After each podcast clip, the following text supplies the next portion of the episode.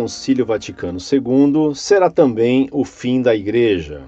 Carta enviada em 19 de abril de 2007 por um consulente de Juazeiro do Norte, Ceará, religião católica, escolaridade superior concluído. Li por diversas vezes e confesso que muitas vezes também não entendi, embora compreenda o ódio dos senhores em relação ao Concílio Vaticano II, denominando-o com adjetivos pouco lisonjeiros, inclusive contra os santos padres João XXIII e Paulo VI, que foram os grandes nomes deste concílio.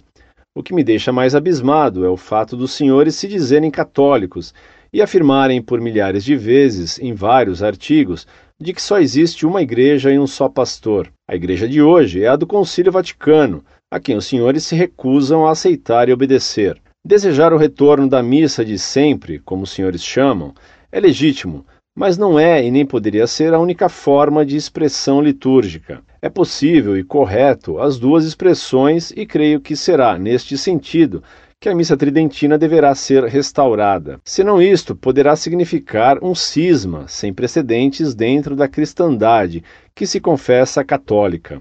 Desejar a pureza ou ortodoxia litúrgica é mais do que aceitável, mas é preciso também que a Igreja caminhe em direção aos novos tempos e aos novos temas que, com certeza, não haviam na Igreja primitiva ou mesmo medieval, e muito menos na Igreja tridentina. Isso não significa mexer com as verdades eternas, pois se são eternas, se perpetuam frente aos novos tempos e desafios. Caminhar em direção ao novo não significa abandonar os reais valores morais, religiosos e filosóficos, muito pelo contrário, significa ver os seus significados em uma nova realidade. Torcer que o atual Papa retroceda no tempo e ponha a perder todo o avanço da Igreja nesses últimos 45 anos, eu não torço mas creio que missa em latim não melhora e nem piora o cristão em nada. Talvez retorne o sentimento de antes, de uma igreja distante e prepotente diante dos fiéis. E na era da proximidade, do diálogo,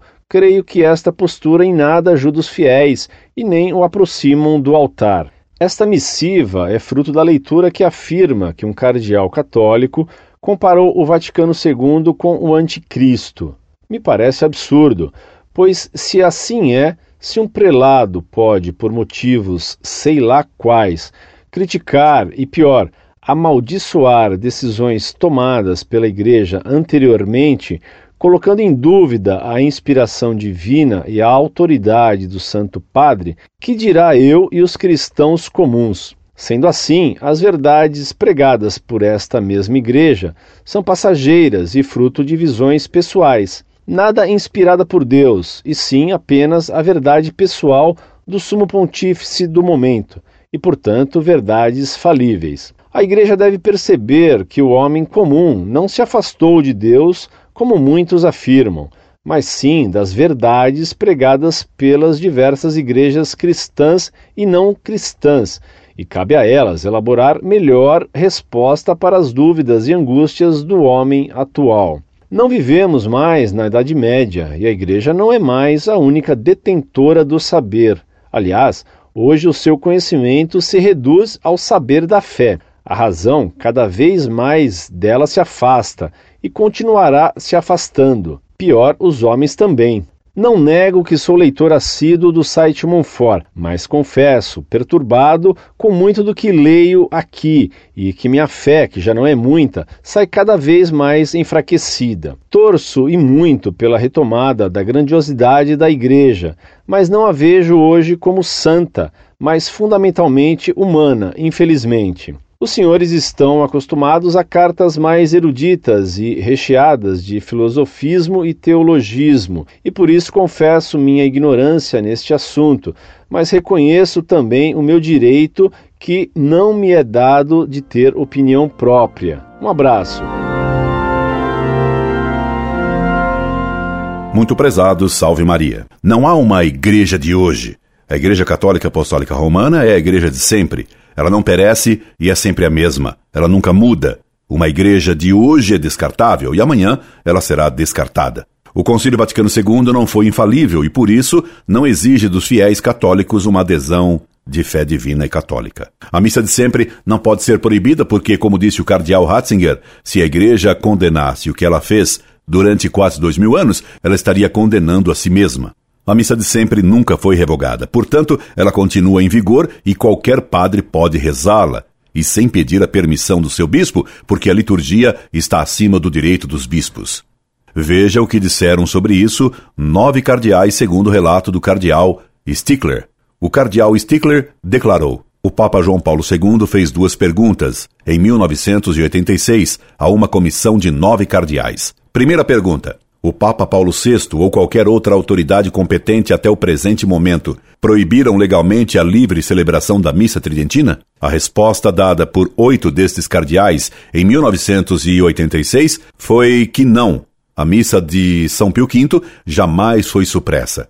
Posso afirmá-lo. Eu era um destes cardeais. Um somente foi de parecer contrário. Todos os outros estavam a favor de uma livre permissão, que cada qual possa escolher a antiga missa. Houve uma outra pergunta muito interessante. Será que um bispo pode impedir qualquer sacerdote que seja, desde que em situação regular, de recomeçar a celebrar a missa tridentina? Os nove cardeais responderam unanimemente que um bispo não podia impedir um sacerdote católico de celebrar a missa tridentina. Nós não temos uma proibição oficial e eu penso que o Papa jamais pronunciaria uma proibição oficial. Cardeal Stickler, prefeito emérito dos arquivos do Vaticano, em revista The Latin Mass, 1995.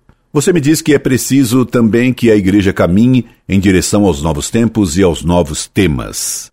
Você repete o slogan de que a igreja deve se adaptar aos tempos. Isso é um absurdo. Os tempos e o mundo é que devem seguir a igreja. Novos tempos é o que pediu João 23 em seu discurso de abertura do Concílio Vaticano II. Ele quis adaptar a igreja à modernidade que, segundo Francis Yates, é magia e gnose. Pio IX, nos sílabos, condenou o erro seguinte. Erro 80. O romano pontífice pode e deve reconciliar-se e transigir com o progresso, com o liberalismo e com a civilização moderna. Isso é erro condenado e o Concílio Vaticano II quis adaptar a Igreja à modernidade, aos temas novos e aos novos tempos, como você diz. O problema da missa nova não é só o da língua, mas a teologia antropocentrista oposta à teologia católica necessariamente teocêntrica e não popularesca e divinizadora do homem. E não se trata de retroceder no tempo, trata-se de voltar às verdades de sempre. A verdade não muda. Que negócio é esse de retroceder no tempo? Retroceder no tempo só em filme de ficção científica com máquinas de tempo. A verdade é imutável. Jamais o tempo a envelhece. E a lei de Deus não pode perder nenhum jota. Você tem mentalidade evolucionista e progressista. Deus não muda. A verdade não muda. A igreja não muda e nem pode mudar. E o cardeal Bife não comparou o Concílio Vaticano II ao Anticristo. Ele o comparou, e com base ao concílio do Anticristo, tal qual foi descrito por Soloviev. E o Papa Bento XVI, que ouviu a comparação, não achou a comparação absurda e até elogiou as pregações do cardeal Bife à Cúria Romana em seu retiro de Quaresma de modo que a sua opinião pessoal vale um pouco menos que a de Bento XVI. Não acha? Incorde Jesus Semper, Orlando Fedeli.